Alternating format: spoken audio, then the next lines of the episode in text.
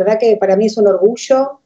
Eh, yo venía trabajando mucho en la filial capital de estudiantes desde hace muchos años, pero siempre es un sueño estar en la comisión directiva, además en una comisión directiva que tiene tan claro el norte del club y que tiene tan claro qué es lo que cada uno de los miembros que estamos ahora trabajando puede aportar. Yo decía en la asamblea que fuimos elegidos quirúrgicamente. Cada uno de nosotros, creo que tanto eh, Juan Prates como Martín Orostegui y Sebastián Verón, por supuesto, saben exactamente qué es lo que cada uno puede y quiere aportar al club y tienen nuestro mayor compromiso para hacerlo. Así que imagínate que es un sueño cumplido. Yo lo puse en mis redes al día siguiente de asumir que hacía mucho tiempo que venía militando y trabajando en el club, pero la comisión directiva son las grandes ligas, ¿viste? Es jugar a Libertadores, es estar en un lugar y que me presenten diciendo nombres patrióticos para nosotros como Juan Sebastián Verón y yo en la misma frase, eso para mí es un regalo de la vida. Así que muy contenta, muy comprometida, muy interpelada por esta misión. Yo lo veo como una misión en la cual estamos con Seba trabajando fuertemente y bueno, espero que los resultados se empiecen a ver pronto. Mi papá me juró que él, yo nací, levantó el teléfono y me hizo socia de estudiantes. Y ese es mi mayor orgullo. Socia al minuto, en época que no había redes, mi papá muy pincha, de una familia muy, muy pincha de La Plata. Y vivo en Capital por un accidente de la vida y del trabajo, porque mi corazón está en La Plata, y está en La Plata, entre otras cosas, porque en La Plata está el club. Si el club no estuviera en La Plata, yo no me sentiría tan cercana a la ciudad. Entonces, eh, viví siempre en La Plata, fui al colegio primario, secundario en La Plata. Bueno, mis padres vivían en Costa Rica por una situación laboral, volví rápidamente con ellos. Hice toda mi educación en La Plata. Cuando me recibí en la universidad, trabajo, eh, estudié en principio Ciencias de la Educación en la Universidad Nacional de La Plata, me mudé a Capital, hace ya casi 30 años, pero me acuerdo haber tomado taxi, una vez me acuerdo en Plaza de Mayo, tomé un taxi y le dije al taxista a la cancha de estudiante, me dice, pero eso es en La Plata. Le digo, ¿sí, dónde creo que voy? A La Plata. ah, miles, de esas miles. Eh, cuando empecé a vivir en Buenos Aires, empecé a ser un poco menos fanática respecto del clásico, porque yo trabajaba en los colegios secundarios de la universidad y le decía a los chicos, chicos, no me digan de qué cuadro son, porque me sentía imposible de ser independiente en mi pensamiento respecto del pibe que era de estudiantes o que era de gimnasia o de boca o de otros clubes. Acá tomé un poco de perspectiva del clásico, pero siempre repincha. Uno milita, milita el club y cuando no está en La Plata lo milita más. Hay mucha, mucha gente de estudiantes que no conoce La Plata, que no es sanguíneamente de estudiantes, que es de estudiantes, un compañero nuestro de la filial se hizo de estudiantes en un gol de la Bruja Verón padre. Pasó por la tele, vio un gol y dijo, soy de ese club. El 67, 68, 69, 70 tienen muchos socios e hinchas de estudiantes que son de estudiantes por ideología, por el, por el grande, por el chico que se enfrentó a los grandes, porque les gustaban los colores, porque fuimos eh, eh, héroes en Old Trafford. Y entonces uno ve que estudiantes es más que la ciudad, es una identidad que trasciende la geografía, y que por supuesto llega, como decía Sabela, eh, a estudiantes de la patria y a estudiantes del mundo. Entonces, cuando me mudé, adquirí otra perspectiva del club, que no tiene que ver con la familiar, con la de ser de estudiantes, porque tu papá te llegaba a la cancha, mi papá trabajaba toda la semana, el único día que yo podía estar con él, full time para mí, era domingos a la tarde en la cancha. Entonces empecé a ir con él, me sacó una platea en la platea de 115, que les voy a mostrar. Tengo acá el pedacito de platea, a ver si se ve, porque estoy con el fondo virtual, no sé si se ve. Ahí, se, ve, se ve. Entonces, este, mi papá me llevaba a la platea de 115 y ahí veía otro padre, en Ergúmen por momentos, en el equipo del Bocha Ponce que va a estar con ustedes en un rato, en ese equipo del 82-83. Y así me hice muy fanática, muy fanática, vine a Capital, empecé a militar la idea del pincha y bueno, y ahora de vuelta a las fuentes, en la comisión directiva. Así, y así, llegué, así llegué.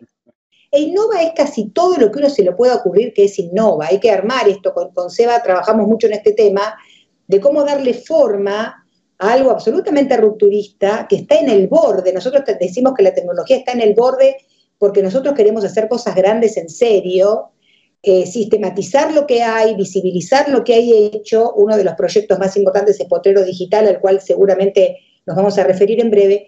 Pero queremos también ir por más, queremos hacer cosas que otros clubes no hacen. Nos estamos mirando en clubes europeos, por supuesto, porque nuestro presidente anterior y actual vicepresidente primero, eso fue lo que hizo desde hace muchos años. Entonces nosotros tenemos ese legado. Yo siento que ahí en Innova tenemos un legado que es una filosofía de trabajo que debería marcar la política del club a futuro y que tiene, tiene que ser un área que atraviese todas las áreas del club. Así lo estamos pensando. Así que imagínense el desafío que yo siento teniendo esa misión dentro de esta comisión directiva, enorme. Estamos muy contentos, muy comprometidos. La innovación funciona si es accesible a todo el mundo. Y nosotros vamos a trabajar seguramente con cosas que tecnológicamente sean más complejas y con cosas más masivas, pero tiene que ser accesible a todo el mundo. Y otra cosa de Picadito y de Potrero es que nos permite acercarnos a las agrupaciones y a las filiales del club, con lo cual vemos que Innova atraviesa las áreas y nos permite ofrecer diferentes cuestiones de valor agregado para diferentes públicos del club. Es algo que estamos trabajando eh, nosotros bastante en el tema del público impacta cada proyecto de Innova. ¿Qué público se va a sentir interpelado por cada proyecto de Innova? En dentro de cuatro áreas, habrá cosas que serán para deportistas, amateur y profesionales, habrá cosas que serán para diferentes públicos que van a estar vinculados con el training, horaria educativa, habrá cosas de innovación tecnológica, que ahí tenemos básicamente el estadio, como dos sub, eh, subáreas dentro del tema de tecnología, y después el área de comunidad, donde tenemos que trabajar fuertemente en la comunicación, en las redes. ¿Te acordás, Bocha, de, ese, partido? Sí, una tarde mucho eh, cancha repleta, mucha lluvia, viento y, la verdad que el campo estaba bastante blando. Eh, no se podía pisar bien en, ese sentido y pero bueno fue, fue un partido, bueno, era, aparte para nosotros era el primer partido de mucho tiempo que querían jugar con nosotros y nosotros no queríamos jugar con nosotros. Nosotros en el camarín decíamos, no, eh, era un buen momento para juntar una moneda, ¿eh? Y nosotros decíamos, no, no, no jugamos con equipo de segunda división, entre nosotros, obviamente, eh, siempre respetando a la gente, y más que uno tiene yo conocí a varios pibes que jugaban eh, del otro lado y no tuve nunca un drama, excelente.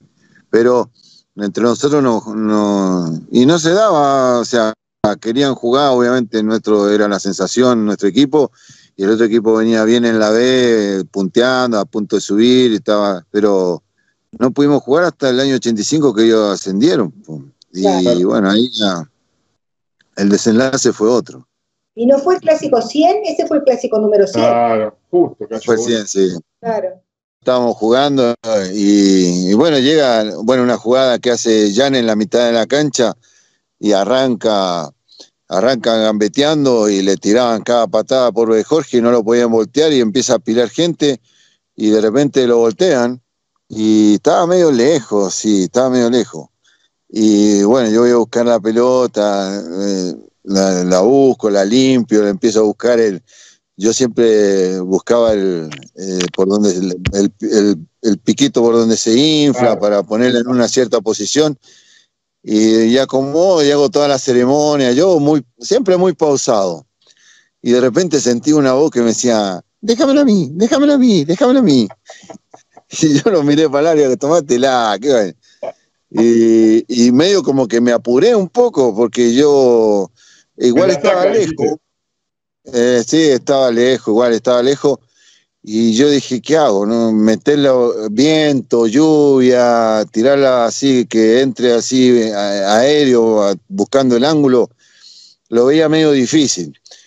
Y se me ocurre pegarle fuerte a media altura, ni tampoco tanta fuerte, porque tampoco yo tomé mucha carrera, yo daba dos pasos y eh, yo creo que tenía precisión más que nada, y daba dos pasos y le pegaba, pero eh, decidí patear a media altura, cosa que le picara antes al arquero y a ver si trataba de, hacer patito, alguna cosa así. Y, justo, y justo con el efecto le pega en la, en la cadera, en la cintura a un jugador, no me acuerdo si era Berta, y, agarra un efecto y se mete para el otro lado, impresionante. ¿Le quería, ¿le quería pegar el negro abuelo? el negro quería pegar. El negro abuelo me, el, negro bueno me hacía acordar a Carlos Russo. Yo tuve a Carlos Russo también en, en Salta y yo me quedaba pateado 80 tiros libres, pateaba los días jueves, miércoles, jueves. Y Russo eh, quería patear uno en el partido. Y yo le decía, pero ¿y practicaste? Eh, no, y entonces, ¿qué quiere patear? Cuando practiqué, yo te vea que la pone en un ángulo, te dejo patear. Ahora déjame patear a mí. No lo dejaba patear. Tenía seis años y jugaba con un pibe al lado de mi casa y él era un poquito más grande que yo. Eh, y te estoy hablando más o menos por el año 68. Yo tendría unos seis años, este pibe tendría unos ocho años, 10 años a lo mejor y el pibe me decía, ataja Poletti, jugábamos las pateaditas en la vereda, y me decía, ataja Poletti, eh, Malverná, Aguirre Suárez, Verón, eh, Pachamé, Bilardo, me nombraba todo, me nombraba todo lo de estudiante. Y yo, como mi papá era de San Lorenzo, yo le decía, no, yo soy eh, Irusta, Lobo Fischer, Coco, y no me sabía más nada, porque y la suerte del fútbol, o sea, o sea no suerte, pero las cosas de la vida, me permitió conocer a un Poletti, un Malverná, un Aguirre Suárez, eh, Albambi Flores, que es un amigazo, eh, a Verón, eh, el Bocha Flores, Madero, Bilardo. Entonces, eh, es, como es, inexplicable el destino mío de que comencé con jugando a la pelota con un amigo que me lo nombraba y después de haber jugado en ese club, conocer a todos estos muchachos que marcaron mucho más historia que la que tenemos nosotros, haber sido campeones del mundo, eh, haber salido tres veces campeones de Copa Libertadores de América. Entonces, eh, es algo que no sé, agradecerle a Dios por todo lo que me dio en la vida, eh, en mi paso futbolístico, que era un deseo, una necesidad de vida y estudiante me dio la posibilidad de hacerlo, ¿no? Contento de representarlos. nace el club en homenaje a, a Juan Sebastián Verón, es tanto, es tanto el fanatismo por, por Juan Sebastián que mi hijo de cuatro años se llama Juan Sebastián. Qué grande. Y bueno, contale un poco a la gente de estudiantes que está del otro lado, a la familia Pincha, la cual sos parte, la cual integrás, Juanca querido. Este, ¿Cómo es esto de, que nace la pinchedad tuya ahí en, en, Medellín, Colombia? ¿De dónde viene? Sí, no, nace un homenaje, el ídolo de toda la vida de mi padre y, y mío, Juan Sebastián, siguiéndole toda su trayectoria deportiva, eh, tanto como jugador y ahora como directivo. Eh, no nació una idea de, formar un club de fútbol y, buscándole un nombre y buscándole un nombre al club. Y dijimos, no, pues si nuestro ídolo es Verón, donde inició su carrera deportiva y donde la finalizó, en Estudiantes. Y simplemente quitamos la P y pusimos un balón. Y ese es el escudo de Estudiantes del fútbol. Ya acá están haciendo este año eh, la tercera división, la tercera división en Colombia. Están haciendo, está tomando mucha fuerza. Entonces ahí estamos y, Dios mediante que estudiantes del fútbol a futuro esté acá en la tercera división de fútbol profesional en Colombia, ¿por qué no? Eh, cómo se vive la semana previa y bueno, y luego si, si tienen algo preparado para el momento del partido.